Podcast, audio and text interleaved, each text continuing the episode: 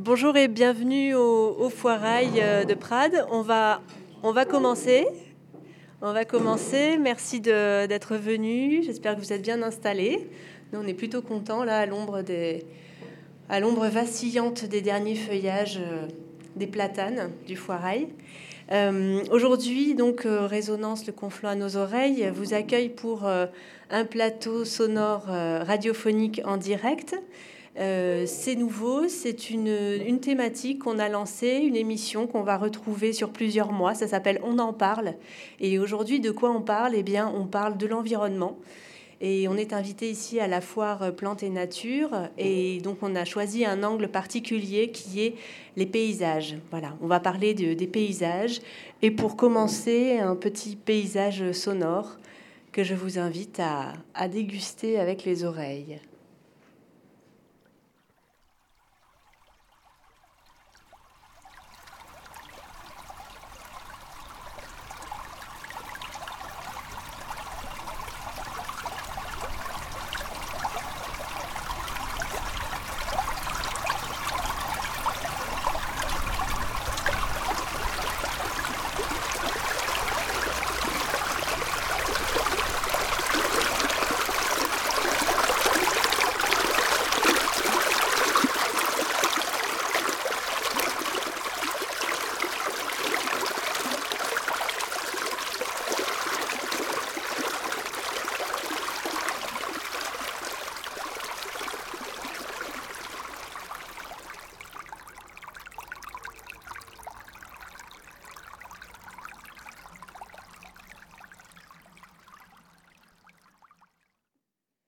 Compris, on va écouter d'autres petites productions sonores euh, de résonance. Euh, mais pour l'instant, je voulais vous présenter euh, nos invités pour parler des paysages du Conflent. Donc, on a voulu parler des paysages de, façon variée parce que les paysages nous touchent tous différemment.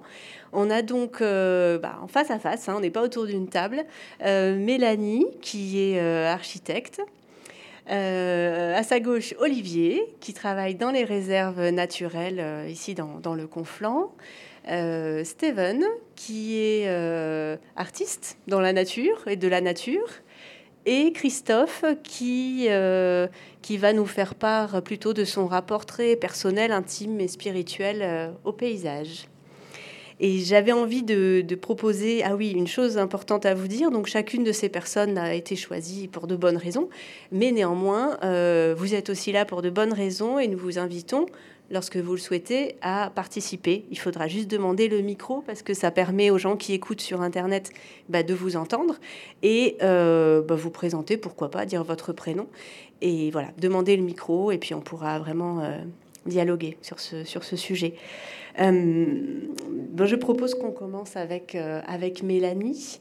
Qui, qui, va pouvoir nous parler. Alors moi j'avais envie de poser à, chaque, euh, à chacune et chacun des invités une même question pour démarrer, qui serait Mélanie, comment, comment tu perçois le paysage? Qu'est-ce, qu'est-ce que tu cherches? Qu'est-ce que tu regardes quand tu es face à un paysage? Mais Déjà bonjour à tout le monde. alors euh, quand tu m'avais déjà posé la question, en fait, j'avais envie de l'aborder sous deux, angles de vue. C'est-à-dire un, premier qui est très objectif, c'est-à-dire euh, un exercice que tout le monde peut faire, c'est-à-dire que quand on se met face à un paysage, qu'est-ce qu'on voit? Tout simplement et objectivement. Donc euh, là-dessus, j'ai l'exercice et en fait c'est la confrontation de différents euh, éléments qui s'articulent entre eux. C'est-à-dire il y a ici dans le conflant, ben, bien sûr il y a le relief et euh, l'environnement naturel qui est quand même hyper hyper présent et à, à, Mêlé à ça, il y a un cadre bâti aussi qui, qui prend place. Donc on peut penser au, centre-bourg médiéval de, de, Prades avec ses, euh, ses, trottoirs en marbre, etc. Quelque chose qui est vraiment euh, un attrait euh, euh, enfin très fort attrait, euh, touristique bien sûr. Et, euh, mais à côté de ça, il y a, il y a aussi les zones artisanales, les zones commerciales qui côtoient ces centres-bourgs très sympathiques. Il y a aussi les zones pavillonnaires qui sont apparues au, fur et à mesure des, années qui entourent ces centres-bourgs et, ensuite bien sûr des, des, routes et des chemins qui articulent tous ces éléments. et après, là-dedans, ça se décline en, en, des millions de, calques. C'est-à-dire que l'environnement naturel, c'est euh, une forêt, c'est euh, des réserves, c'est un environnement agricole, qui soit dans la plaine ou alors en terrasse euh, long sur les coteaux. Et, et, ça, à, l'infini, quoi. Il y, a, vraiment toutes ces, tous ces, ces aspects qui se qui se côtoient et, euh, et qui, euh, et, qui, font paysage. Donc ça, c'est le côté euh, vraiment objectif. Et, et, après, alors le côté plus subjectif qu'on abordera par la suite, c'est c'est parler de l'intégration paysagère, c'est-à-dire comment ces paysages naturels dialoguent avec l'environnement construit, comment ces zones commerciales parlent avec ces zones agricoles, etc. Est-ce que c'est beau, est-ce que c'est moins beau? Et là, on rentre vraiment dans du subjectif et, et c'est ce qu'on abordera peut-être après. Et finalement, je me dis que ça peut être chouette pour vous présenter, que chacun vous, vous disiez, euh, comme Mélanie vient de le faire, qu'est-ce que vous regardez, qu'est-ce que, que vous percevez quand vous êtes face à un paysage, si vous avez envie de faire cet exercice euh, maintenant. Olivier? Alors je, je, me lance alors. Donc, euh, mais par rapport au paysage, déjà, c'est par rapport aussi à... Moi, je travaille dans les réserves naturelles, donc... Donc quand on va regarder un paysage en tant qu'agent de chargé de la protection de l'environnement, on va regarder avant tout tout ce qui, est, lié à la nature forcément, plus exactement à la biodiversité, euh, autrement dit la part vivante de la, nature. Et après, il y a des, collègues qui sont des géologues, donc eux, ils vont aussi regarder la nature, c'est-à-dire le rocher. Euh, euh, moi, ce que je vais rechercher, ça va, être, euh, ça, va être lié à ce que je cherche déjà.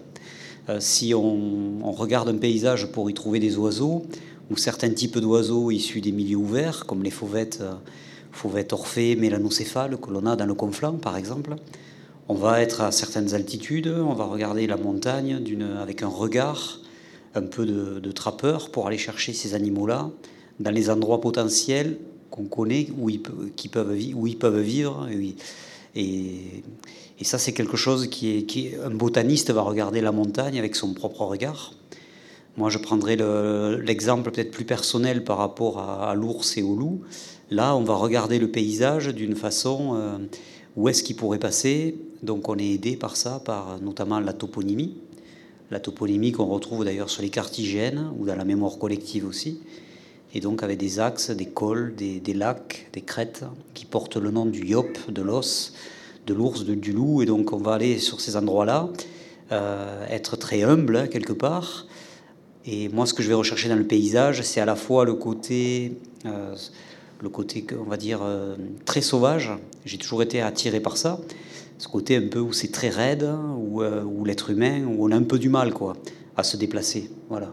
C'est ce qui m'a toujours attiré dans, des paysages montagnards. Et ensuite, euh, bien entendu, encore une fois, euh, si on cherche des, orthoptères ou des criquets, eh bien là, on sera sur des, paysages qui sont... Euh, enfin, on n'aura pas le même rapport au paysage dans le sens où on a moins besoin de se déplacer sur de, grandes distances. Voilà, il y a le, paysage est dicté aussi, enfin, notre regard par l'animal que l'on recherche, puisqu'il y a des animaux ou des plantes qui vont être très localisés et d'autres qui vont surtout se déplacer sur, des, sur quelques hectares et d'autres sur des, centaines de, kilomètres. Donc notre regard va engendrer une mouvance différente et des, un engagement physique totalement différent. Et c'est ce qui est sans doute complémentaire déjà entre collègues pour répondre un peu à la, à la diversité de la vie. Donc ça fait des, des métiers au profil différent par rapport à, sa façon de se déplacer. Voilà. Ok. Steven, tu veux jouer le jeu de nous dire comment tu perçois le paysage? Bonjour tout le monde. Donc voilà, pour moi, en étant artiste euh, nature, on va, on va l'appeler comme ça, euh, le paysage euh, est très actuel, bien sûr, dans la nature. c'est partout j'ai même du mal à distinguer l'environnement avec le paysage. Donc déjà là, il y a un, jeu subtil à jouer en tant qu'artiste, en, mettant à jour, ça c'est peut-être un très bon exemple, mettant à jour cette relation entre, ou les parallèles entre un paysage et un, un environnement. Donc là, et c'est bien sûr, euh, c'est le rôle de nous artistes, c'est de mettre, euh, mettre à jour euh, des questionnements, surtout autour du, du, ou des réponses, peuvent être des réponses aussi hein, que, que, les artistes peuvent rajouter à ce niveau-là. Et c'est, c'est surtout cette l'intervention de l'être humain dans un paysage naturel qui, qui, peut être très intéressant pour en parler. Et voilà donc euh, ce que peut nous faire un paysage et à quel point ça peut agir sur euh, notre émotion d'ailleurs et par euh, sa morphologie, par des, le jeu des lignes, voilà, les, la limite aussi, comment un paysage peut inviter aussi le ciel à se rendre dans le jeu, donc à être complet. Euh, sur, notre périphérique de, de, vision, tout qu'on capte donne l'information et euh, c'est notre rôle, c'est mon rôle d'aller jouer avec ces éléments-là, aller les accentuer ou euh, justement les mettre en, en action pour faire comprendre quelque chose sur ce paysage. Super, bah, tu nous expliqueras plus en détail tout à l'heure euh, comment, comment tu fais, si tu veux bien. Christophe, est-ce que tu veux nous parler de ta perception du paysage? Si vous connaissez euh, la vallée de la Castellane à partir de, de Molich, quand vous sortez de Molich, vous allez découvrir assez vite qu'il y, a, il y avait un encaissement et assez vite, il y a une ouverture. C'est assez même brutal. Et on arrive à un village qui s'appelle Mossette, où, j'y vis.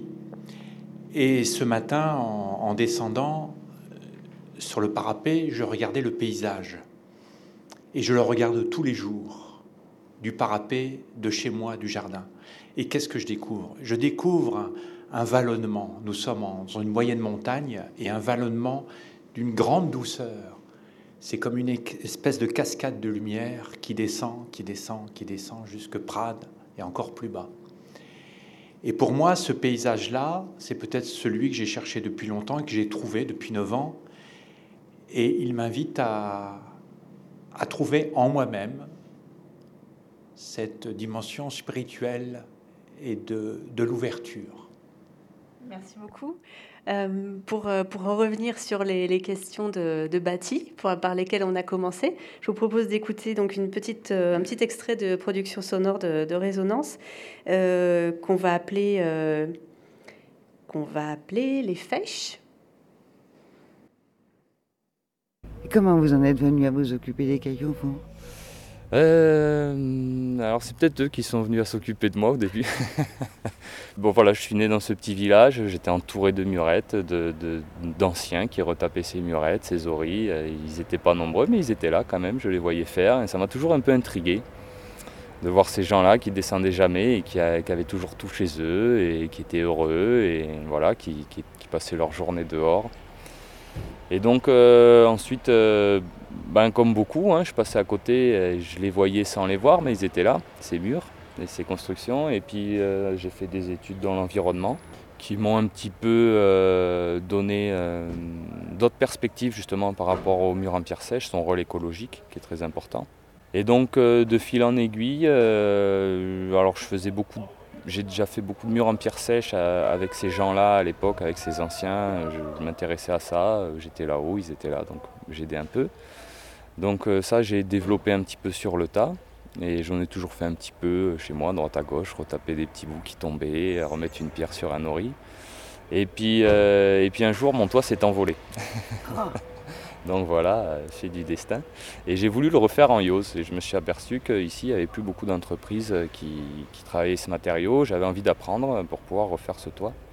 J'ai trouvé personne ici, donc je me suis intéressé un petit peu à savoir dans quelle région ça se faisait encore, ça s'était pas perdu. Et j'ai trouvé un contact en Corse. Donc je suis parti en Corse et j'ai fait une initiation avec cette personne qui s'appelle Michel Guillaumin, qui est un grand monsieur de la pierre et de la yose. Et il m'a dit, écoute, euh, si, ça te plaît vraiment et que tu veux faire ton métier, euh, il y a une formation qui se fait en Corse euh, au CFA. Donc j'ai dit, ben allez, on continue. Et en revenant, ben, j'ai monté mon entreprise et j'ai commencé. Et voilà, j'ai réparé quelques lavoirs en, en yose, parce que ma spécialité c'est vraiment la yose. Ensuite j'aime beaucoup la pierre sèche, j'en fais aussi. Mais voilà, j'ai commencé à taper quelques lavoirs, quelques bâtis, quelques murettes, et puis voilà, ça s'est lancé comme ça. Et maintenant, on est quelques-uns à le faire dans le département, et on s'est regroupés. Donc voilà, il y a une belle dynamique autour de la Vous avez une association, c'est ça Donc il y a une association là, euh, donc des, de bâtisseurs euh, catalans. Euh, donc il y a eu une arrivée, je dirais, il y, a, il y a 4 ans à peu près, de quelques bâtisseurs qui venaient des Alpes, un peu d'ailleurs. Et donc on s'est dit, ben, peut-être on peut essayer de se regrouper et pouvoir répondre aussi à des projets un peu plus importants, parce que bon, voilà, c'est un gros mur, euh, il faut être plusieurs hein, pour le faire. C'est des techniques qui sont perdues. Les gens ont perdu confiance dans ces techniques-là, que ce soit dans la pierre sèche ou dans la yose. Combien de fois on, me demande quand je monte un mur en pierre euh, sèche, est-ce que vous ne pourrez pas rajouter un peu de ciment pour que ça tienne plus longtemps? Alors bon, ben, euh, voilà, moi je suis persuadé que ça tient plus longtemps que le ciment, mais après il y a des études là-dessus qui sont menées qui sont plutôt favorables pour la pierre sèche pour l'instant. Bon, la pierre sèche, elle a été oubliée, je pense, parce qu'il y a beaucoup de matériaux nouveaux qui sont arrivés. Euh, il y a eu la facilité, il y a eu l'exode rural, euh, parce que bon, faut savoir que c'est quand même, on dit aujourd'hui un métier, mais c'était une activité agricole.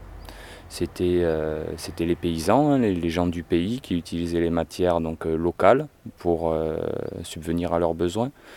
Donc ici, c'est vrai que du bois, bon, il y en avait, mais euh, la pierre, elle, est présente. Hein. On a, en plus, on a la chance d'avoir beaucoup de pierres différentes dans le département, que ce soit du granit, du schiste, du calcaire, euh, du gneiss, et j'en passe. C'est les plus importants. Du marbre. Du, marbre, voilà. Euh, oui, qui a été très exploité à l'époque par les Romains. Aujourd'hui, c'est à l'abandon. Et suite à l'exode rural, surtout, je pense parce que euh, les gens sont partis des montagnes, euh, alors il fallait une main-d'œuvre importante pour euh, bâtir tous ces édifices. Et c'est vrai que depuis une centaine d'années, je dirais à peu près, ben, tout, tout tombe. Hein. Il y a plus de choses qui tombent qui se remontent, malheureusement. Je dirais une centaine d'années, oui, parce que ça correspond à peu près à l'époque de la guerre de 14-18, quand les hommes sont partis. Voilà, c'est ça, c'est ça. Donc là, à ce moment-là, les gens ont trouvé la facilité du travail plus sur la plaine.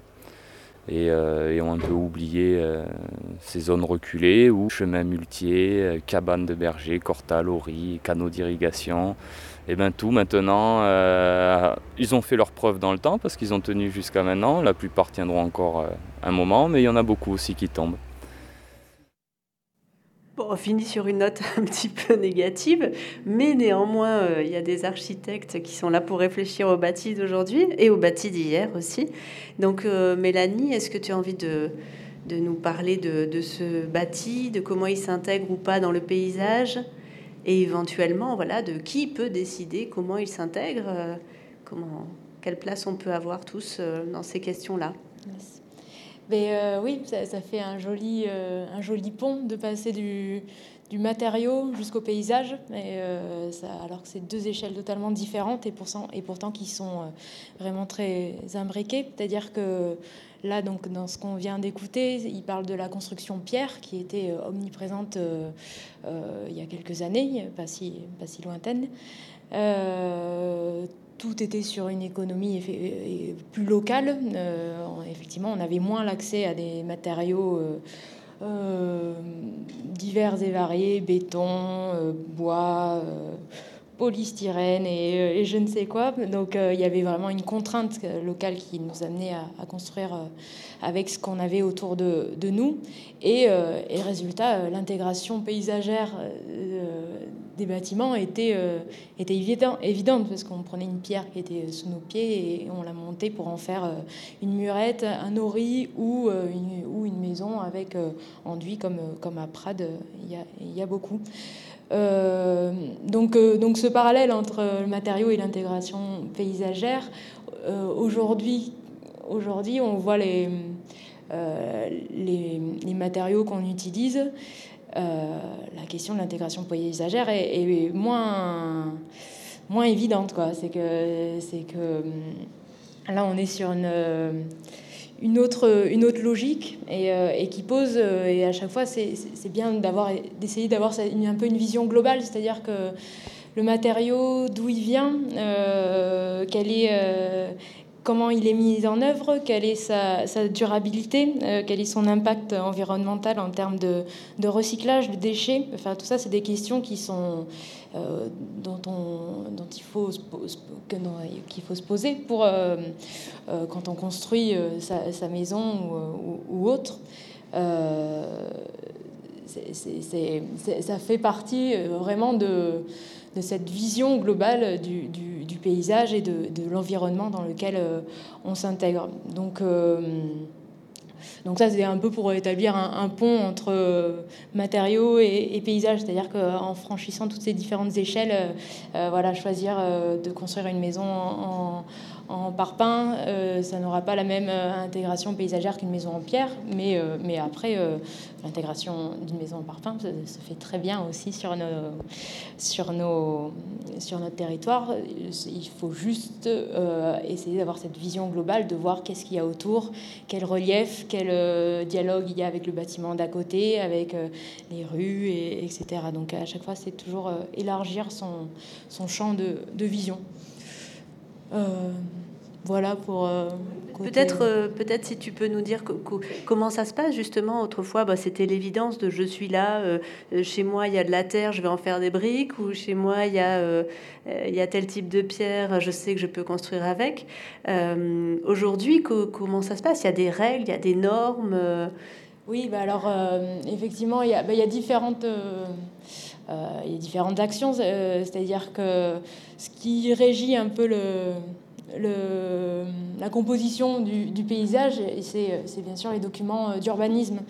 Euh, donc euh, là, on est sur une échelle plus institutionnelle, plus politique. il y a des documents d'urbanisme. Donc alors, pour rentrer dans les vilains mots, c'est le PLU, aujourd'hui le PLUI, donc c'est plan local d'urbanisme ou plan local d'urbanisme intercommunal. et si on remonte dans le temps, avant c'était le POS, plan d'occupation des sols, et avant le RNU, règlement national d'urbanisme. Enfin voilà, c'est tous des documents qui qui régissent, qui ont beaucoup d'impact sur, sur effectivement la, composition de ce qui, de, de nos, des paysages et de notre environnement, parce que c'est euh, des plans de zonage en fait. On dit bah, ici euh, il y aura des zones euh, pour vivre, des zones plus à caractère résidentiel. Ici ce sera des zones plus à caractère commercial. Donc, donc voilà, quand on regarde Prades par exemple, on voit les zones commerciales où elles sont situées. Donc on, voit le, Super U, Grande, Dôme, tout ça qui sont en, en des zones d'activité, donc à l'entrée de Prades sur, la gauche, là il y a des, des hangars euh, qui sont implantés, donc en termes d'architecture, c'est pas c'est pas le même langage qu'une zone euh, pavillonnaire ou une zone résidentielle où là ce sera euh, plutôt des petites maisons individuelles au milieu de leur terrain. Bon, ça, ça c'est encore un, autre débat. Et, et, ça et tout ça, voilà, dans ces documents là, il y a, ça impose une parfois une densité, parfois une hauteur de construction, aussi une, une esthétique des Enfin, ça, ça, va quand même assez loin dans, la, euh, dans, le détail. Donc, et, euh, et ça, et, encore une fois, ça articule ces différentes échelles euh, de, et de zones et jusqu'au jusqu'aux matériaux. Et, et, après, donc, dans les, le PLUI, par exemple, le plan local d'urbanisme intercommunal, donc ce qui est en train de se mettre en place ici, ce qui est intéressant, intéressant c'est qu'il y a une une connexion entre les différentes communes, euh, donc là du, du, Conflans par exemple, et avec des, euh, des liens entre ces communes, c'est-à-dire les, les, voies vertes peut-être, euh, ou les, les, zones commerciales. Est-ce que c'est plus intéressant d'en mettre que à Prades ou alors de dispatcher ça sur plusieurs communes? Enfin, il y a une, vraiment une vision plus globale sur sur tout ça. Donc, euh, et, Mélanie, justement, tous ces PLUI et compagnie, on parlait de, qui décide, qui propose, etc. Et il y a une dimension institutionnelle et puis il y a aussi euh, l'institution s'ouvre parfois à une dimension plus citoyenne. Est-ce que tu peux juste l'aborder brièvement? Oui, oui, bien sûr. Après, euh, avec le micro bien. Pardon. ben là, dans le cadre du PLUI, par exemple, il y a eu plusieurs réunions de de concertation avec les habitants parce que ben, logiquement, tous ces documents d'urbanisme sont faits pour, euh, pour euh, les, citoyens qui vivent sur ce territoire. Donc, donc c'est pas une décision qui est prise uniquement par les institutions. C'est un échange entre un besoin du, du, territoire et une décision plus institutionnelle. Donc, donc là, il y a eu des concertations qui sont faites. Et puis, et puis après, c'est tellement des des documents un peu euh, techniques ou euh, tout un vocabulaire un peu technique qui a besoin de, de, s'approprier tout ce vocabulaire et pour que euh, les citoyens et que tout le monde puisse comprendre de quoi on parle parce que là c'est vraiment des, un, vocable qui est assez particulier quoi. Donc il y a un vrai travail de vulgarisation en gros de, pour, rentrer dans, dans ce sujet là et, et aussi de de partage de, de points de vue. C'est-à-dire que euh, souvent, euh, ça a un impact personnel parce qu'on va rendre, par exemple, une parcelle non constructible et euh, on va rendre une parcelle constructible. Donc, moi, en tant que propriétaire de cette parcelle, ça m'impacte. Mais ça, faut toujours le mettre en, liaison avec la vision globale de, pourquoi celle-là, ça passe en inconstructible et où est-ce que je m'insère, quel quartier, où sont, où sont les services, etc. Donc, il y, a toujours ce, lien entre l'individuel et le collectif qui est, euh, qui est le plus, qui est pas évident à, articuler. Quoi. Et, tout à l'heure, on parlait de ces, de ces bâtis anciens qui tombent en ruine. Euh, tout ce qui est canaux, euh, etc., murets, fèches, comme on dit ici. Est-ce que tu peux parler de ces, de ces espaces qui sont construits, qui sont pas très anciens, qui tombent pas en ruine, mais qui font pas très plaisir à voir parce qu'on sait qu'il y a des types de bâtis, euh, voilà, qui sont aujourd'hui pas forcément jugés très heureux. On se dit ah ils ont fait ce truc-là, c'est un peu une verrue ou je ne sais quoi. Et je sais que tu as un avis sur la question et ce serait intéressant de l'entendre. Mais euh, oui, c'est-à-dire que effectivement, il y a, tout ce, bâti euh, euh, qui s'intègre très bien dans le paysage, en pierre, en, en, terrasses, etc. Et puis il y a tout le reste, ces zones pavillonnaires qui sont souvent largement critiquées ou les zones commerciales. Mais, mais à un moment, voilà, si on revient sur le premier exercice, c'est tout ça qui fait, qui fait paysage. Donc comment on peut pas regarder le paysage en se concentrant uniquement sur le beau, sur le patrimonial sur l'ancien, etc. Non, il y a les zones euh, artisanales qui sont, qui sont là, les zones commerciales, et qu'est-ce qu'on fait, euh, et qu'est-ce qu'on fait euh, avec, avec ça? Donc, donc là-dessus, moi, je, ben, je trouve qu'il y a, étant donné que c'est là, il y, a une, vision un peu positive aussi à, avoir euh, là-dessus. Euh, le fait de juste le critiquer et de dire ah, c'est vraiment des verrues, ça, ça, mène à rien. Enfin, c'est déjà bien d'en prendre conscience, c'est super.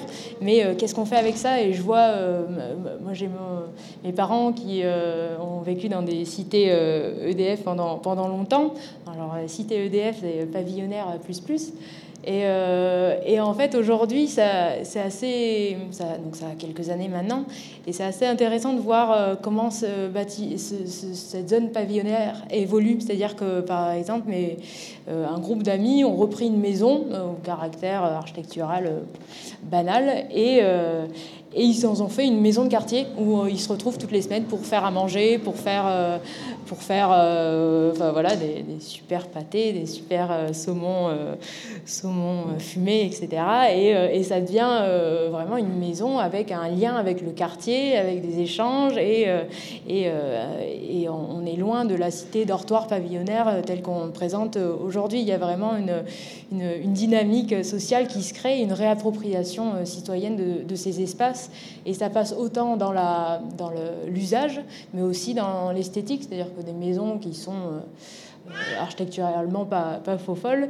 Euh, il y a eu au fil des années des extensions, des reprises de volets, des reprises de couleurs de, trucs à droite, à gauche, des, constructions bois, béton, tout ce qu'on veut, de la végétation qui a poussé, des, bah, des et qui ont poussé, etc. Et résultat, ça, ça donne aussi un côté vraiment plus plus chaleureux quoi, dans, ces quartiers qui ont un, urbanisme assez, assez dur, quoi, très monotone et une architecture aussi assez monotone.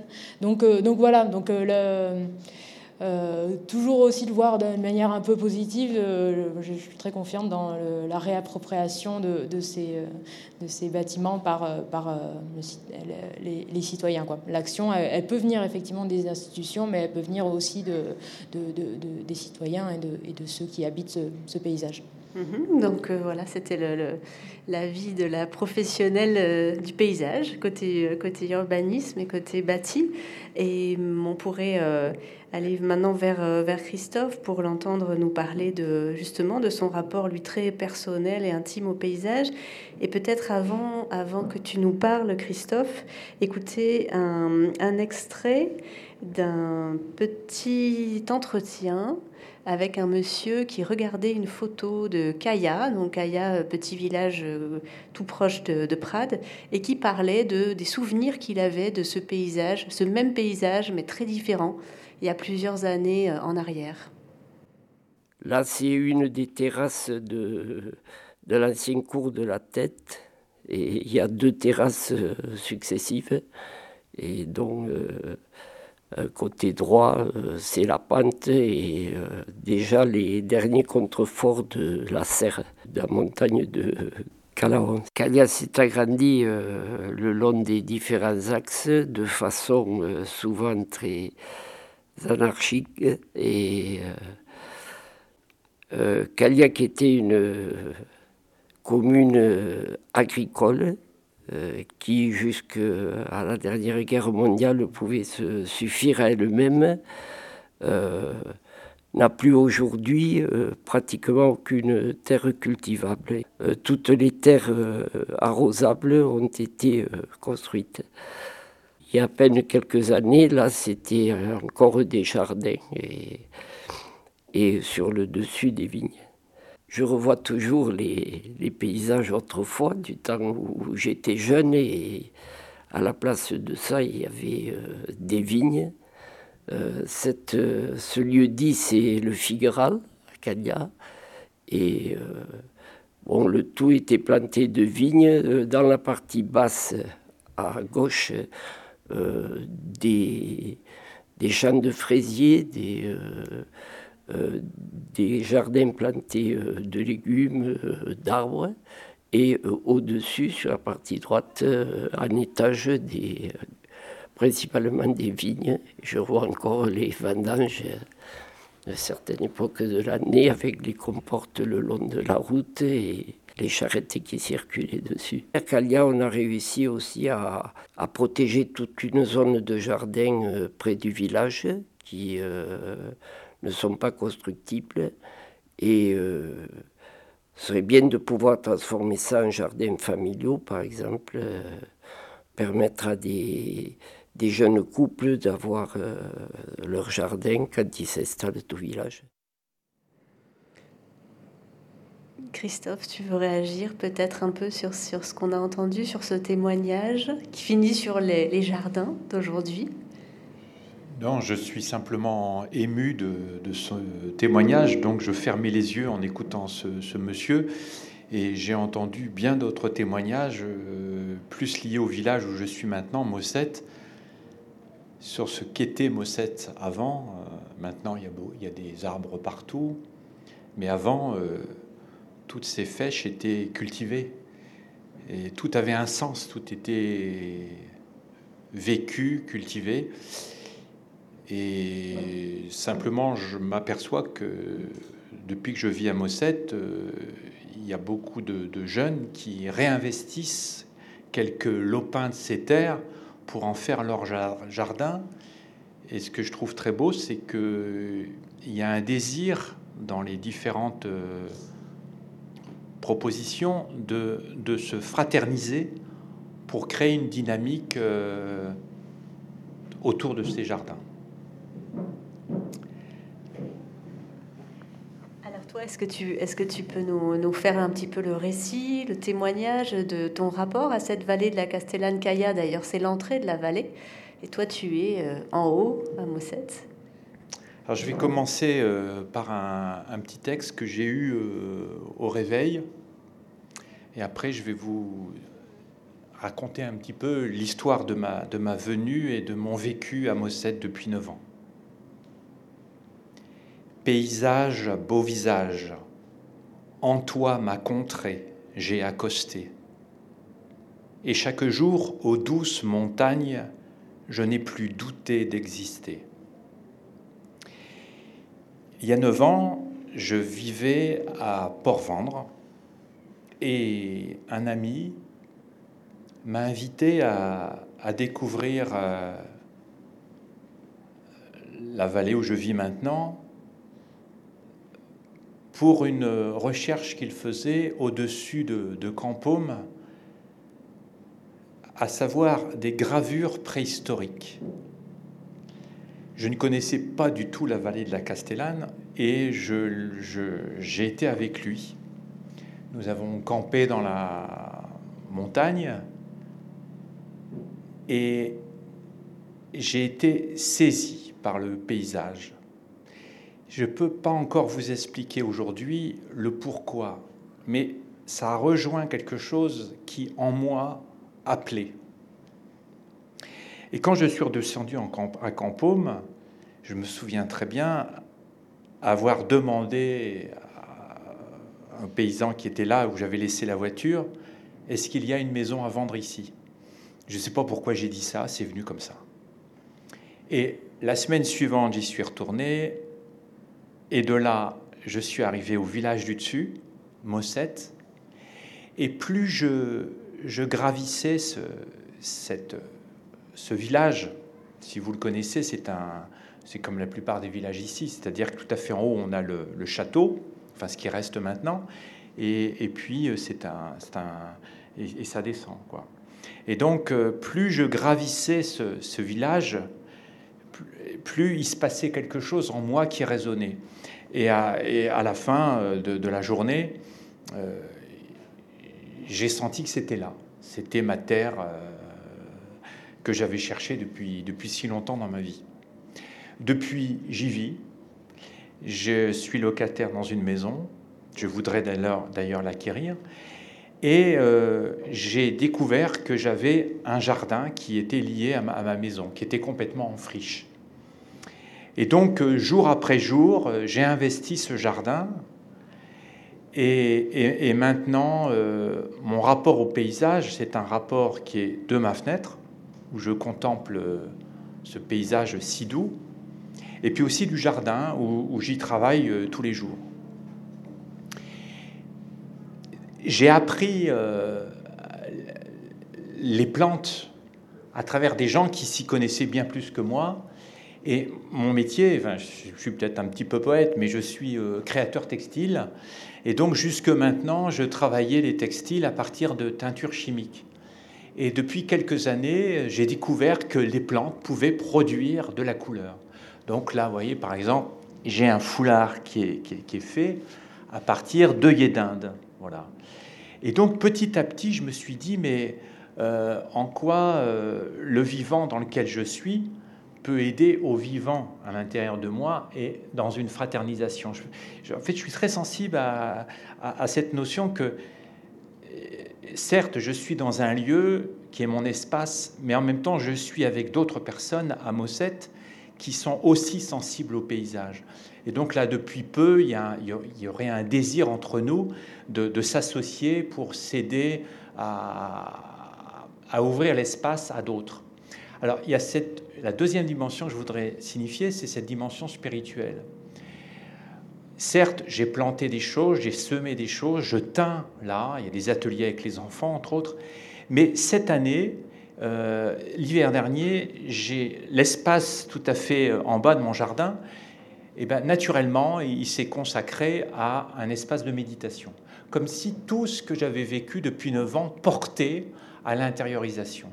Et donc euh, là, j'ai proposé des, ateliers de méditation et ça va continuer. Je dis ça parce que pour moi, c'est pas un rapport. j'ai pas le rapport d'un architecte ou de de ce que d'autres vont dire ici.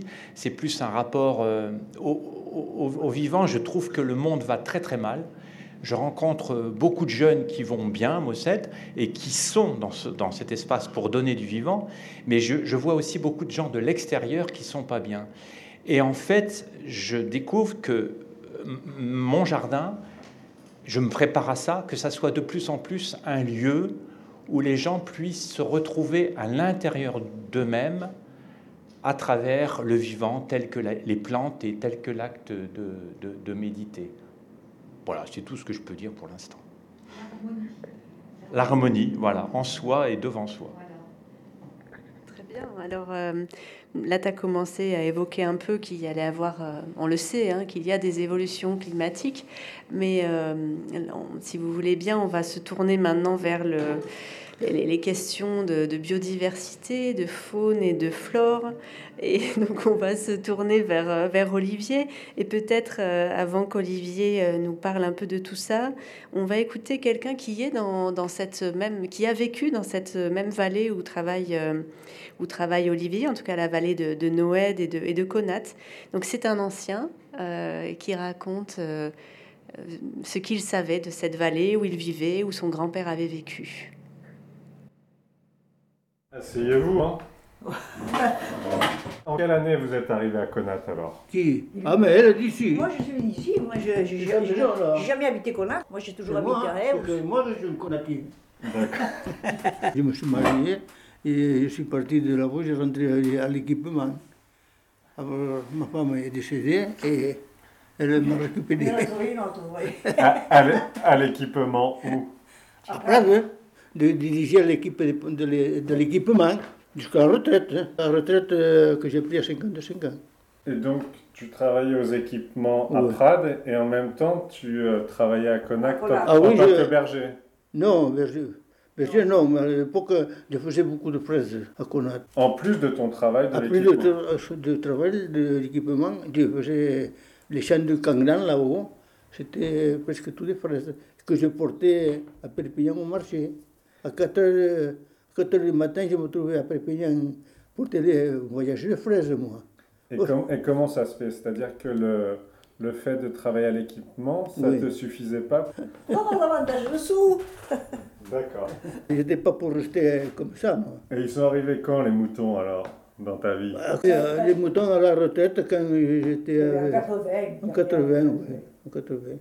Alors j'ai repris Quatre moutons. Le, quatre moutons, oui, on n'avait plus de ça, hein, à un moment donné. Et je l'ai lancé là-haut à Arlette. Hein. C'était quoi Arlette alors? Tu peux nous expliquer un petit peu? Arlette, c'est tout, euh, tout à mes parents, à moi, quoi. Et c'était quoi Arlette? C'était un village abandonné, c'est ça D'après mon grand-père, c'était un village qui était habité à l'époque. Et ils allaient à la messe à la chapelle Sainte-Marguerite. Et à l'époque, c'est quand à l'époque? Ouh, les années. C'était l'époque de mon grand-père, ça. D'accord, mais c'était un peu plus vieux, je pense même. Hein. Il semblerait que le village euh, d'Arlette et de Nabi, euh, la plupart de la population a fui ces lieux-là dû à la peste noire notamment. Ah, ça peut être, oui. Il y avait 14 familles à Arlette. Et de là, ils allaient à Nabi aussi, c'était, il y avait quelques maisons ils allaient à la messe à Sainte-Brigitte. Et c'était un pays euh, où il y avait euh, de l'élevage dans la vallée Des moutons. oh, là, c'était que des moutons. Hein. Avec le troupeau, ils allaient là-haut. Mon grand-père avec euh, le bâtiment là qu'on appelle le Courtauneau. En face de Nabil De Nabil, oui. À Nabil et de l'autre côté. Oui, je vois. Ouais. Il y a Clarelles et... Et ça, c'était une bergerie C'était une bergerie. Hein. Nous, on avait Calouren, une bergerie là il y avait Arlette, notre bergerie, à notre bergerie, Cladel, notre bergerie, La Vignasse, notre bergerie, cinq bergeries, euh, oui, c'est à, à mes parents. Alors, une fois, ils dormaient à cette bergerie, et des fois que ça, ça dépend comment ils se trouvaient, ils allaient dormir à l'autre bergerie, le troupeau. Mais c'était connu pour être une vallée compliquée pour l'élevage ou pas, le fait que ce soit abrupt comme ça? Est-ce qu'il y avait des vallées où c'était plus facile? Et le, terrain était plus propre que maintenant. Hein. C'était propre. Hein. un troupeau sortait et l'autre venait, et ainsi de suite. Alors c'était euh, c'était un, un, extrait hein, d'un entretien euh, assez, assez long avec ce monsieur. Euh, peut-être, euh, Olivier, euh, bien sûr, tu vas aller plus loin, mais déjà, ça peut être une amorce de réflexion sur comment un paysage évolue selon, selon l'activité humaine. C'est si tu veux bien prendre un micro. oui, ben, oui, alors c'est vaste tout ça, mais en fait, si on part de peut-être de la. Il y avait aussi la question du, des changements climatiques, on peut parler aussi de, de changements globaux peut-être, puisqu'on parle aussi d'activités humaines et des paysages. Bien, euh, oui, il faut. Si on prend le cas de Nabi et d'Arlette, là, c'est ce n'est révélateur que de ce qui s'est passé, euh, ça a été évoqué tout à l'heure, mais en tout cas à la fin du 19e sur l'ensemble des, montagnes européennes, que ce soit les Alpes, que ce soit les, Pyrénées hein, pour l'Europe occidentale. C'est une forte démographie qui a été euh, sans doute un record historique en termes de, euh, de, nombre d'habitants par, village. Et donc forcément, cette, toute cette activité humaine a généré un impact à la fois positif mais aussi négatif euh, par rapport à la, biodiversité. Euh, de là, je ne veux pas non plus qu'on sacralise le passé parce qu'on vit actuellement des difficultés. Mais au début du XXe siècle, la nature ici a, vécu aussi des difficultés, mais également les, hommes et les femmes hein, qui vivaient dans ces montagnes-là. Euh, puisqu'en fait le, pastoralisme était certes très important, donc ça a généré un effet bénéfique puisque ça a favorisé toutes les espèces des milieux ouverts, puisque les brebis, les vaches, les chevaux, mais surtout les brebis à l'époque, engendraient euh, euh, le maintien d'espaces ouverts, mais ces espaces ouverts étaient liés à l'activité humaine, étaient liés, au, j'allais dire, au bras. C'est-à-dire, c'est pas la brebis qui va empêcher les arbres de pousser, c'est les hommes qui coupaient, les hommes et les femmes, et les enfants surtout, qui coupaient tous les, tous les petits pins, tous les petits genevriers qui commençaient à repousser pour éviter que la forêt ne, ne, se, ne revienne. Parce qu'un paysage, ce n'est que le mouvement. Et c'est vrai qu'on peut être lié à un paysage par rapport à sa vie, par rapport à son passé, par rapport à son enfance, par rapport à des souvenirs. Le lien affectif à, à un paysage fait qu'on parfois on a tendance à sacrifier un, paysage, en tout cas, en tout cas, le figer dans le temps, alors, alors que la vie en elle-même est mouvement. Alors, juste pour dire que par rapport à ce pastoralisme-là, eh bien, euh, voilà, la, montagne était vraiment très occupée, très, euh, très fréquentée, et en même temps, il y avait beaucoup moins de règles que maintenant. Alors, il y en avait des règles qui avaient permis l'entretien immuable des montagnes par le pastoralisme avec une certaine harmonie, une certaine cohérence mais il n'y avait aucune règle en ce qui concerne notamment la forêt, ou très très peu. Euh, et donc c'est pas un scoop, hein, mais en tout cas, les pentes du Canigou, il n'y avait plus de bois, plus de forêt. Le Coronat, il n'y avait plus de forêt.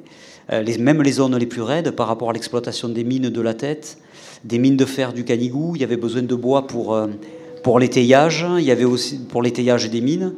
Et aussi, il y avait une fabrication qui était même industrielle du charbon de bois. Et donc on s'est retrouvé avec des, montagnes nues. Euh, et, donc il y a des botanistes à l'époque, comme Charles Flau, comme Fabre, qui, ont alerté les pouvoirs publics, qui ont alerté les préfets, mais l'intérêt économique était tel que les, euh, on voit encore un témoin de ça, c'est sur Ria, hein, ce, haut fourneau, cette grande cheminée qui fabriquait du, fer euh, à partir du Canigou, mais à partir du, de tous les, tout le charbon euh, de bois qui, était vidé des, forêts des montagnes, eh il a engendré, euh, ça, tout ça, ça a engendré énormément de choses, et notamment le, avec euh, les épisodes méditerranéens qu'on connaît actuellement. Il existe des épisodes méditerranéens qui sont millénaires, qui étaient connus, donc il y en avait eu un au XIVe siècle, l'autre au XVIIIe siècle. Et ces botanistes-là, donc je reviens là-dessus, Flau et Fabre, disaient, ben, si on continue, si on continue à exploiter les forêts comme ça, il va y avoir des centaines de morts euh, dans les Pyrénées-Orientales. Eh bien, euh, ça employait du monde, tout ça, cette exploitation de la forêt. Donc, il y a eu des, centaines de morts en 40 avec les GATT.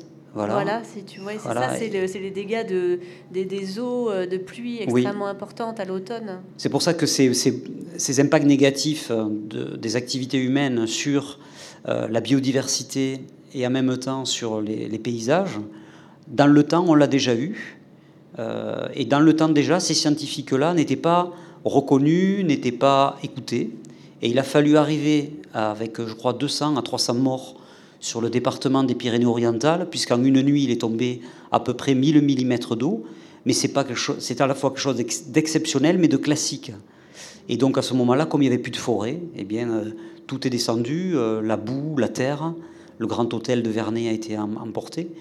Et ce qui est rigolo dans tout ça, c'est que ce Charles Flau, qui à ce moment-là euh, combattait pour avoir des, forêts, eh bien cette même association, l'association Charles Flau sur le département, qui, achetait des, petits arbres pour reboiser les montagnes, et bien quelques années plus tard est devenue l'association qui a créé, avec son bâton de pèlerin, on va dire, pour convaincre les élus, les gens localement, pour créer les réserves naturelles catalanes. C'est une histoire qui débute depuis longtemps.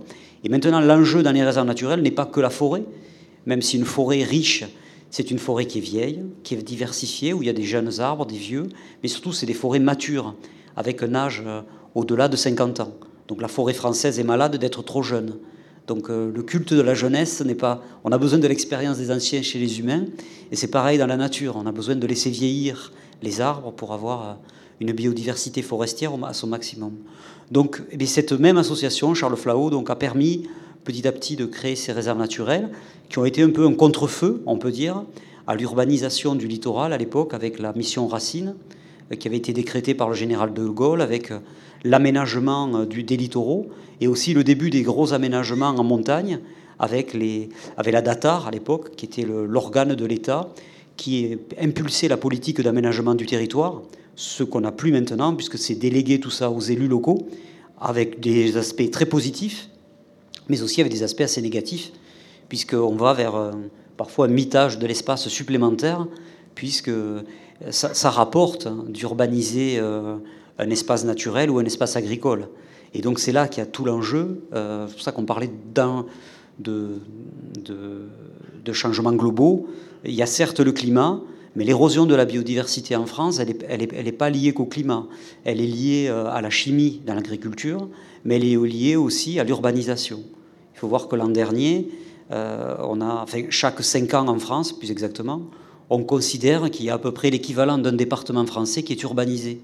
Donc à ce rythme-là, euh, que ce soit pour l'espace agricole comme pour l'espace naturel, ça va devenir compliqué. Alors c'est vrai que dans le Conflant, même si on a un mitage de l'espace quand même un peu euh, dans la plaine, on va dire que dès qu'on monte sur les coteaux, on est quand même des, on est chanceux et privilégié, puisque à, la fois l'activité paysanne et agricole à travers l'élevage ou, ou, à travers également l'espace naturel, on a quelque chose qui est, euh, qui est, encore, qui est encore bien vivant. Et d'ailleurs, euh, il y a une efficacité de ces mesures-là, c'est-à-dire les mesures de protection de la nature, on le voit que dès qu'on protège un peu la nature, la nature, elle est tellement forte, forte enfin la vie est tellement forte qu'il en faut peu pour qu'on renverse la table et qu'on sauve tout ça. c'est un exemple à nous donner par rapport aux oiseaux, peut-être, par exemple ou ben voilà, je, vois que tu es documenté. oui, par rapport aux oiseaux. Donc nous, on est très contents de ça. Même, euh, en fait, sur le court terme, en tout cas, on a clairement démontré que les réserves naturelles en France, permettait la sauvegarde des oiseaux, des, passereaux des, et des oiseaux communs, en fait, à travers un protocole qui est, qui est mis en place depuis une, dizaine d'années maintenant. Et les effectifs des oiseaux ont même tendance à augmenter dans les réserves naturelles en France. Alors que dans l'espace agricole classique, notamment là où il y a des céréales, etc., rien à voir avec le conflant, hein, où la chimie est très importante. Ce n'est pas le cas du conflant, ce n'est pas le cas de l'élevage en conflant. Et bien là, les effectifs d'oiseaux dans l'espace agricole français s'effondrent. Donc avec des baisses de 20 à 40%. Mais au-delà des oiseaux, on sait aussi que ce sont les insectes, hein, parce que beaucoup d'oiseaux sont insectivores. Et si on, tue les insectes, forcément, on tue aussi les oiseaux. Donc ça, c'est la bonne nouvelle. Mais soyons honnêtes, cette bonne nouvelle, c'est du court terme. C'est-à-dire qu'on ne va pas échapper à la moulinette, à la, à la grande lessiveuse, on va dire, si on continue à urbaniser comme l'on fait, si on continue à mettre euh, sans, euh, sans raison des produits chimiques, si on ne fait rien pour éviter l'emballement du réchauffement climatique avec des cas de canicule de plus en plus violents, avec, on va avoir de toute façon un effondrement de la démographie chez, chez les oiseaux, chez les insectes, enfin dans la biodiversité. L'activité humaine va générer ce qu'on appelle la sixième extinction d'espèces. Ça, c'est évident. Mais l'exemple des oiseaux à travers les espaces naturels français, à travers les réserves naturelles, montre à quel point, lorsque l'on aide la nature, de suite ça repart. Voilà. Ça repart ou ça. Voilà. Donc c'est là-dessus que je crois que pour les, enfants pour, euh, et pour nous en tant que citoyens, il y a tout à, il y a tout à travailler en tout cas.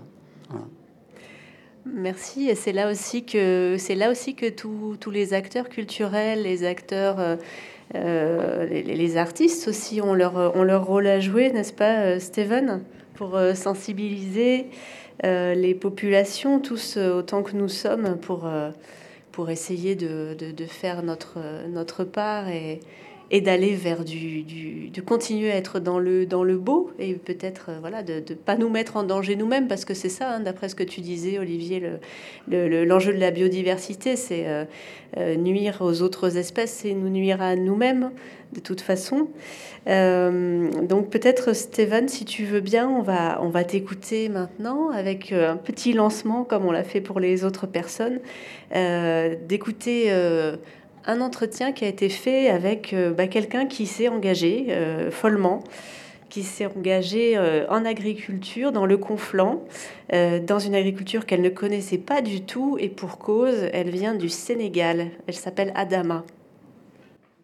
On est arrivé ici en 92. Je viens du Sénégal et j'ai toujours vu mes parents qui ont travaillé la terre pour vivre. Donc on fait euh, l'agriculture pour vivre. C'est pas pour commercialiser, donc le, riz pour vivre toute l'année. Euh, après, mon père, il est, euh, il est agriculteur. Voilà, son métier, ce qu'il dit son métier, c'est un récolteur de vin de palme. Donc, il travaille les palmiers. Donc, après le riz, on allait faire les saisons. On louait des, des hectares en, en et là, on passait 6 à 8 mois euh, sur le travail des palmiers. Nous, bon, ben, toute sa famille, on suivait, on, passait euh, des mois dans la jungle. Euh, voilà, quelques, quelques beaux souvenirs qui m'ont vraiment marqué. Alors, je suis arrivée dans le département, j'étais en admiration de, de cette. je ne sais pas comment expliquer ça. Pour moi, c'est un tableau d'art à chaque champ que je passais, cet alignement, cette... tous les saisons, j'étais en, admiration devant ces hommes, devant ces femmes, devant ce travail. Alors Steven, toi, tu n'es pas actif euh, particulièrement en agriculture. Enfin, en tout cas, c'est pas ton métier. Ton métier, c'est l'art. Et comment est-ce que toi, tu travailles dans ce paysage, comment est-ce que tu amènes des, personnes à participer à tes ateliers ou simplement en, en, voyant tes œuvres, en voyant ton travail Qu'est-ce qui est à l'œuvre dans ce que tu fais? Euh, D'ailleurs, ça pourrait être euh, l'agriculture aussi. On peut, on peut mettre en place des lignes dans un paysage où on emploie euh, une certaine graine ou une certaine plante pour, pour évoquer quelque chose, euh, juste une, tracée d'un côté à l'autre à partir d'un point de vue particulier qui, qui, qui t'amène à, te balader euh, euh, avec notre concentration dans un paysage. C'est, c'est, je voudrais juste dire à ce point-là que je, je travaille beaucoup avec l'œuvre collective. Donc, c'est, on va se mettre tous ensemble à créer quelque chose. Donc, il n'y a pas un meilleur exemple comme œuvre collective qu'un paysage. Donc, on y est tous et, on y est tous acteurs à, y apporter quelque chose sans qu'on le sait. Euh, des fois, on met quelque chose, euh, une cabane dans le jardin, oui, bien, le toit, n'est pas bien exposé, ça reflète, ça, ça donne une étoile. Euh, c'est ça peut être magnifique, mais en même temps, c'est aussi quelque chose qui dérange, qui, qui, qui, qui, peut dire quelque chose. Je pense que notre travail euh, en tant qu'artiste, ça peut être justement de, de, le rendre quelque chose comme ça active euh, et d'une façon que ça active une, euh, une réflexion ou un certain regard sur tout ça. Donc, ouais, moi qui. Pardon. Est-ce que, est que tu, tu, voudrais nous donner un exemple d'un atelier que tu as mené de, concrètement Où, c'était Dans quel paysage Et qu'est-ce qui s'est passé? On a récemment, il y a, ouais, ce, printemps, on a travaillé encore à Font-Romeu sur le paysage dans le cadre de, du Péribus. où j'avais organisé un atelier où les participants ils devraient créer un cadre. Donc c'est le titre de l'atelier, c'est dans quel cadre est-ce que vous voulez vivre? Donc ils doivent doivent créer un cadre de vie ou un cadre justement pour, pour attraper, pour, euh, pour capturer dans ce cadre le un paysage et euh, tisser dans le cadre quelque chose qui augmentait euh, le regard sur certains éléments dans le paysage. Bien sûr, à Font-Romeu, le paysage est très grandiose et tout ça. Et donc là, voilà, ça, tout dépend de ce qu'on trouve sur place. Euh, avec lequel on va, qu'on va faire euh, ce cadre-là, et bien sûr le paysage qu'on capte. Donc là, on, a justement d'une façon euh, symbolique, on a travaillé sur, sur le cadre de vie et le paysage. Hmm. Donc ça peut être un exemple un exemple de, de, ça. Et sinon, voilà, bien sûr, il y a beaucoup de travail. Il y a encore beaucoup de choses à dire, et surtout si, si on ne veut pas euh, être une usine à gaz ou justement créer quelque chose qui mène à rien, c'est, euh, comme Olivier le disait, l'actualité euh, est, est, vraiment, vraiment c'est voilà, c'est grave quoi. Il y a des choses à dire, il y a des choses à emmener et, et, surtout dans la nature, dans le. Pour moi, personnellement, je trouve très important le rôle que l'a euh, l'être humain dans, dans, la nature et à quel point il se rend acteur et pas collaborateur. Et de, créer déjà une, une, différence entre ça et vraiment le paysage, à ce niveau-là, peut être un, très bon vecteur. Donc, en travaillant dans le paysage, ça peut être un mur quelque part, ça peut être... Euh, euh, un, mur en ville même, hein, ou, euh, ou d'ajouter quelque chose à un pauvre arbre qui, qui, qui, se ressent toute seule dans un espace urbain, et d'y rajouter quelque chose ou de lui mettre en valeur d'une certaine façon, créer un événement autour de ça. Donc c'est plutôt ce genre de travail, je pense, qui est important. Et quand tu dis euh, être acteur plutôt que collaborateur, c'est quoi être collaborateur en fait? Qu'est-ce que tu entends par là? Donc, collaborateur va assez, assez facile. On a tous une voiture, on la gare quelque part, voilà, on a, on a fait une interaction dans le paysage.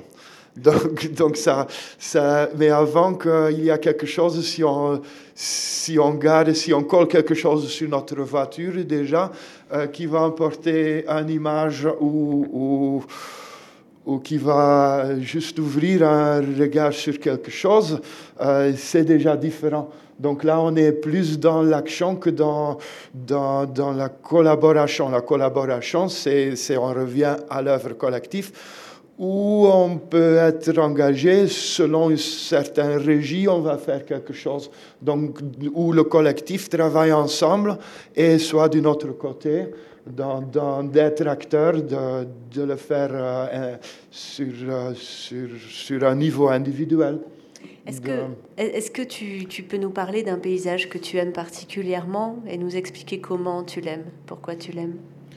Donc voilà, je vais dire que j'aime euh, toutes les sortes de paysages, même s'ils sont très laids ou, ou ça peut être, quand je pense moi, qui viennent du, du des pays du nord, euh, de la frontière hollandaise-belge, où voilà, tout est plat, on a la ligne droite presque constante, où il y a quelques éléments, et là, donc tu as des villes industrielles euh, d'une laideur euh, magnifique, et qui... qui Ouais, bah oui, ça, mais ça apporte quelque chose. Ça fait plutôt, ça fait des fois plus activer une conscience euh, d'un conservateur de la nature ou d'ouvrir un regard sur la nature que d'être dans la nature même.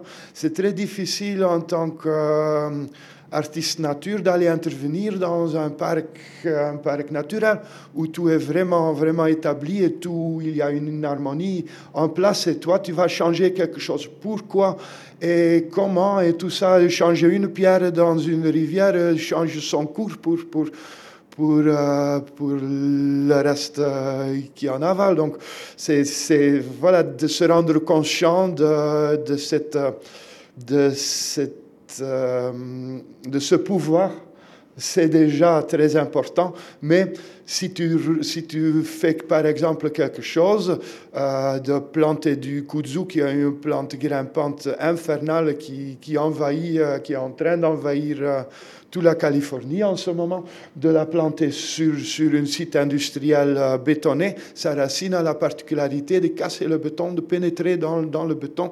Ça peut, en quelques, en quelques dizaines d'années, ça peut te tomber en bunker. Donc euh, là, il y a quelque chose à faire dans ces zones-là. Voilà, on va faire des bombes à graines avec du kudzu dedans qui, euh, qui, qui, vont faire éclater. Donc ce genre d'action va plutôt naître d'un paysage qui n'est pas agréable à voir.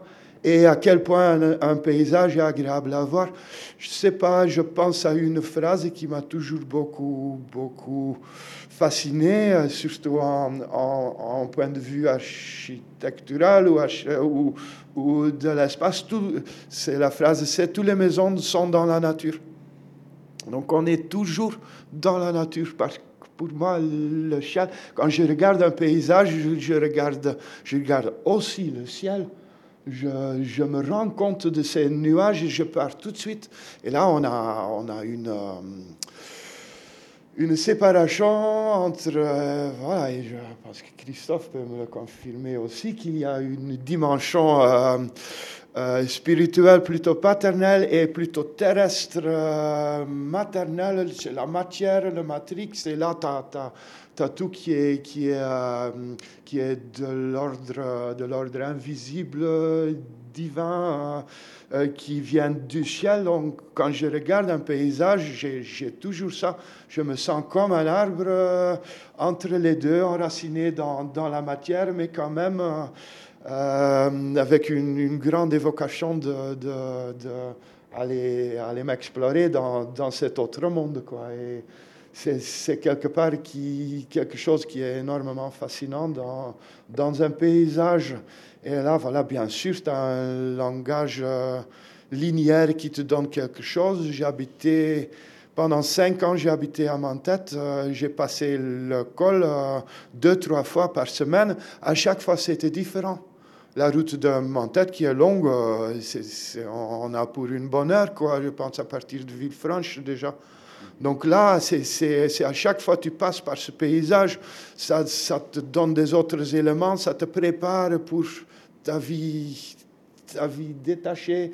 Euh, c'est, à chaque fois, tu as une charge émotionnelle qui, qui, qui, te rentre dedans euh, juste en voyant un paysage.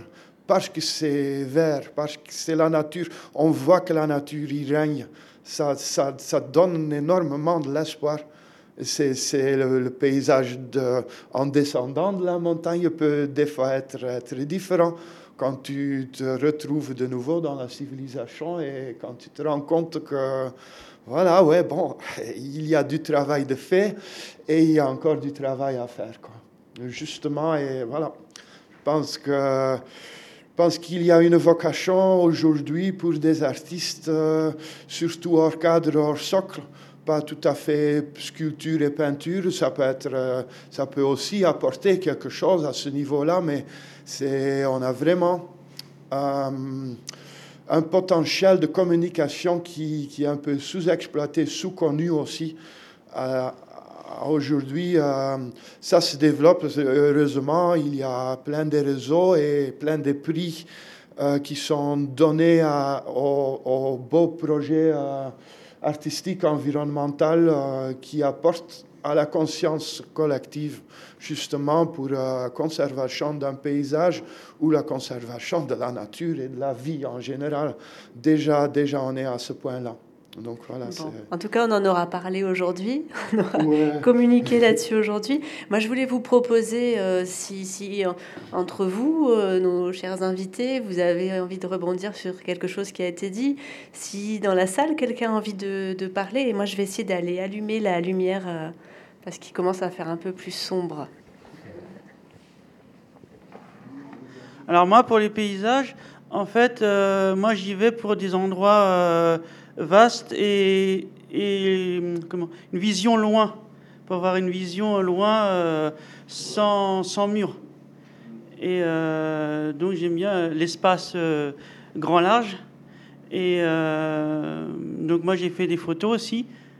Et là je vais organiser une, une exposition photo à RIA bientôt et je vais exposer un tout petit peu. Et en fait, euh, moi, ce que je cherche avec la photo et le paysage, c'est ce qu'on n'a pas vu. Quelque chose de, petit qui, peut être grand.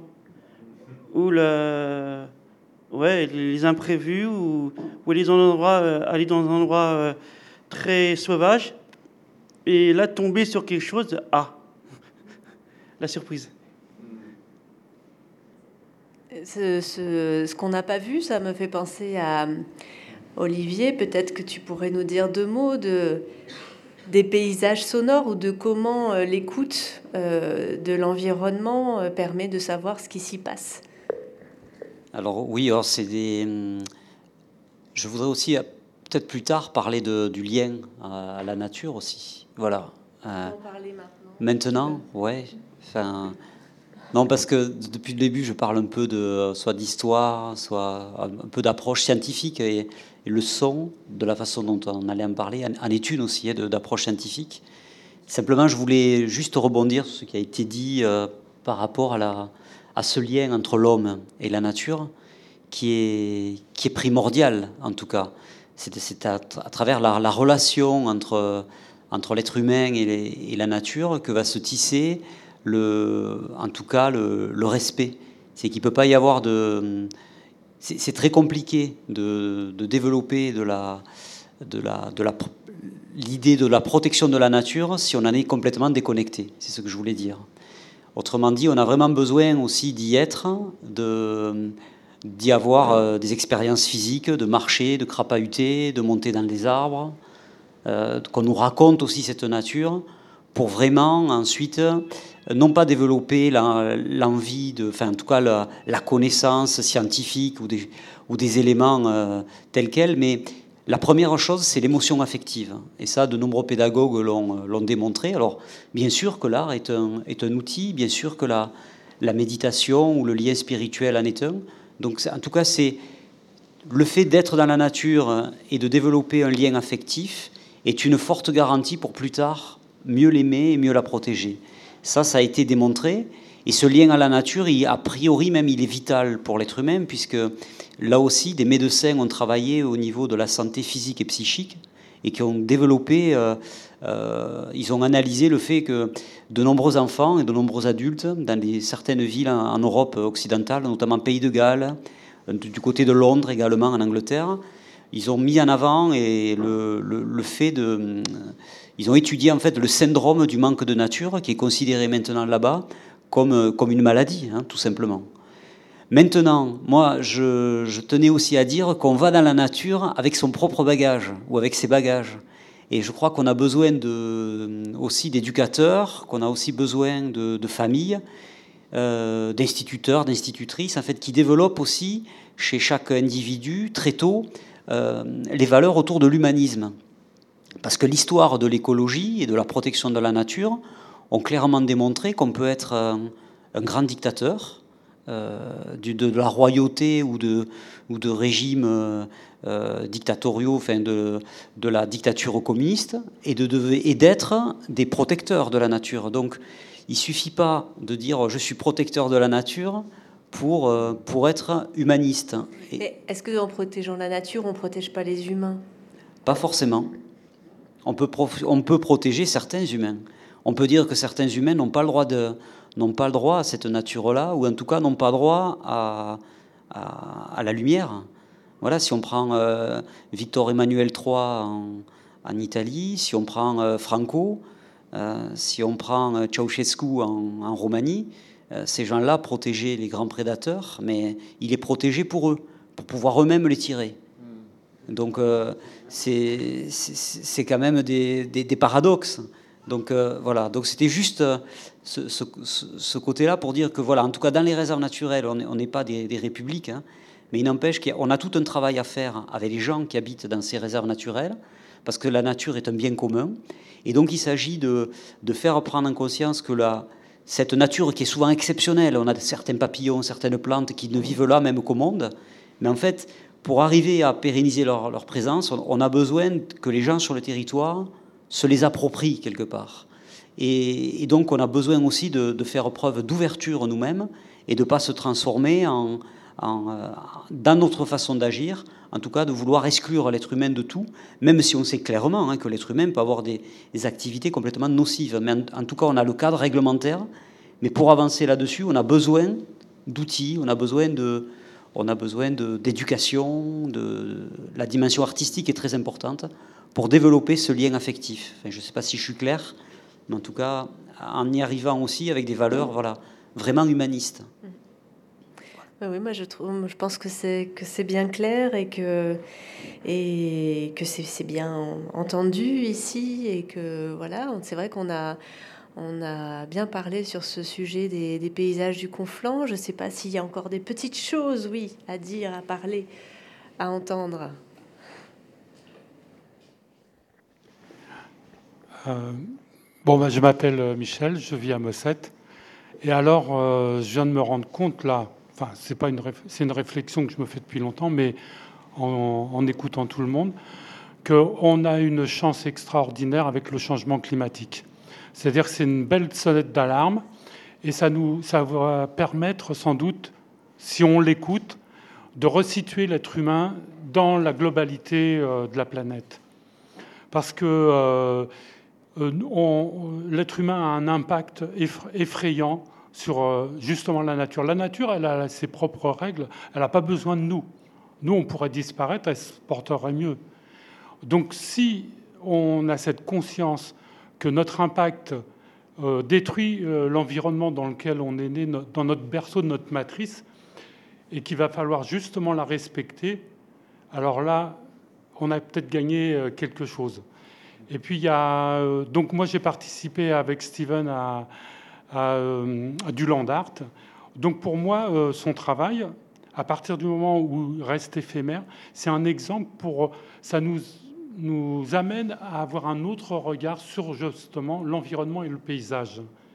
Et là, euh, on se rend compte, on utilise des matériaux, par exemple du bois mort, des, pierres, on fait quelque chose de très simple. Et on a une évocation en ce moment-là poétique, mais en même temps, on dit oui, mais attends, qu'est-ce que je ramasse? Qu'est-ce que j'utilise, combien de temps ça va durer? Donc, euh, on va impacter euh, d'une façon éphémère le paysage, mais avec un regard particulier, où là, on, commence à avoir une notion de respect. Après, il y aurait tellement de choses à dire. Ah oui, si au niveau euh, urbanisme, c'est aussi très dur. on est trop nombreux sur la planète on a trop de construit, trop manipulé.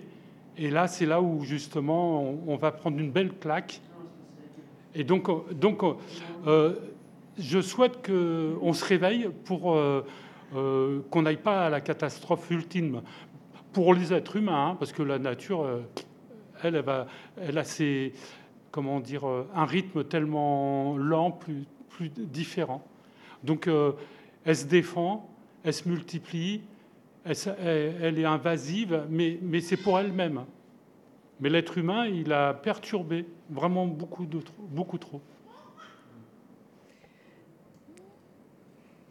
Est-ce que Steven, tu veux ajouter quelque chose? Peut-être l'autre. Euh, merci. Ah, pardon. Oui, c'est de cette idée d'anthropocène. Donc euh, maintenant, tout est manipulé, euh, géré. Euh, c'est dans le dans l'importance autour de l'être humain, voilà, c'est à mon avis le plus grand travail là de, de, de, de, descendre de son socle et de retrouver quelque part ses, racines comme être, vivant et pas un être euh, humain, tout, tout à fait explicite, euh, comme, comme je vois beaucoup, mais qu'est-ce qu'on veut encore plus... Euh, à plus la plupart de l'humanité vit en ville. ils, sont isolés dans un monde artificiel qui est, une vulgaire copie de, de ce qu'on trouve dans la nature. comme l'ordinateur est une copie de notre cerveau, mais qui peut nous emmener aussi des éléments euh, pour, pour euh, voilà, je, je, pense à Internet pour rétablir euh, une, une, télépathie, par exemple, ou un outil télépathique. Juste, c'est tout ce qu'on a cultivé. C'est pas, pas, moi, je le vois pas comme négatif. Ça, c'est quelque chose qui peut nous emmener à, à ressentir de nouveau que, que des, des, des facultés qu'on a perdues. Euh, qui, nous sont donc être choqués par, un trop de bâtisse, par, euh, une, bétonisation de, toute la surface, des, des, grandes surfaces monoculturelles, euh, de ce genre de choses. Ça choque, ça fait quelque chose, ça parle, comme tu dis, c'est quelque part les changements euh, actuels sont quelque part de notre côté. C'est dans notre bénéfice que ça se passe. On va se le réaliser, mais dans quel sens est-ce qu'il faut qu'on change Il y a une autre phrase que j'aime beaucoup, que je ne vais pas dire vraiment juste parce qu'elle est un peu plus, euh, plus euh, élaborée. Et c'est voilà, c'est le changement climatique est une opportunité de, de rebaser notre société sur, plutôt sur le bien-être que sur l'économie, en, gros. Et qu'on peut parler d'une économie du bien-être, ça peut devenir quelque chose de commercial aussi, qui est en train de faire, euh, qui est en train de se faire avec le greenwashing et tout ça. ça mais mon avis, tout ça est positif. Euh, tout, tout, il faut qu'on y tienne aussi. On a vraiment une situation où tu, où tu peux assez bien baisser la tête que, que de la remonter et, de dire. Mais je pense qu'actuellement, notre devoir est collectif. Il faut qu'on parle euh, à la collectivité, essayons de convaincre euh, des autres personnes à une autre mode de vie. C'est, à mon avis, la seule issue qu'on a actuellement pour, euh, pour sortir euh, de cette impasse euh, écologique. Et là, c'est, on n'a pas tout à fait les moyens, ça que je constate ici, dans les pays latins du Sud, moi qui ai aussi connu et qui aime beaucoup cette contradiction scandinave où il y a déjà beaucoup plus un travail euh, de fait là-dessus. Mais rendez-vous compte que voilà, c'est là tout le monde est, riche, disons, et euh, l'économie tourne très bien et ils sont en, bonne euh, attente, en harmonie beaucoup plus en harmonie avec la nature et avec le monde invisible aussi, qui, a, un très fort lien avec la nature, mais c'est quand même sont quand même des pays où il y a le plus d'alcoolisme et de plus de suicides euh, au monde. Donc c'est ça la contradiction. Voilà. et il y a euh, moins de soleil, ça peut être ça. Mais est-ce qu'il y a un lien entre ça? Donc, ce n'est pas toujours très, très beau et très rose ce qui se passe là-haut. Mais il y a beaucoup, beaucoup, beaucoup de savoir-faire qui a déjà été expérimenté, que, à mon avis, on doit intégrer ici à ce niveau-là et euh, donc sur, sur cet regard. En tout, cas, euh, en tout cas, on aura créé aujourd'hui une ouverture sur ce sujet, hein, une ouverture parce qu'on s'est retrouvés, euh, on est avec vous, notre public ici à la foire Plantée Nature, et puis on peut, on était peut-être avec quelques auditeurs, auditrices sur Internet, et on pourra réécouter ce qui a été dit ici. Hein, ce sera disponible sur Internet, sur le site de résonance.xyz.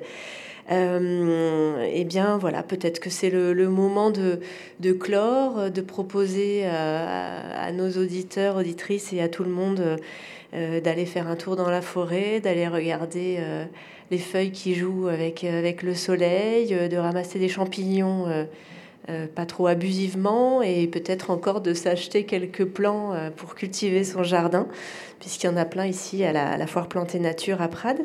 Euh, c'est le moment aussi de, vous dire que cette émission qui s'appelle On en parle, il y en aura d'autres. On a envie d'aborder d'autres sujets comme bah, l'économie, comment on travaille dans le Conflent, comment on peut se déplacer, comment on peut se loger, et puis d'autres sujets comme la santé, qu'est-ce qu'on mange, quelle eau on boit, quel air on respire. Euh, voilà, tout un tas de sujets qui nous touchent tous, auxquels, euh, pour lesquels on, proposera quelques invités de, venir nous parler, et puis on invitera tous ceux et, celles qui le souhaitent à, être avec nous pour discuter de, ces sujets qui nous concernent. Euh, pour, pour en finir avec cette, cette séance d'aujourd'hui, je voulais remercier la Foire Plante et Nature de nous avoir invités. Remercier aussi la mairie parce qu'on est bien au chaud dans la salle du foirail et c'était bien agréable. Euh, donc euh, voilà, je vous dis euh, à bientôt et on se quitte avec un vol d'hirondelles. Merci beaucoup, merci à nos invités. Et merci à vous, Résonance, de mettre en place ce projet et voilà, de, de, travailler aussi sur la dimension sonore.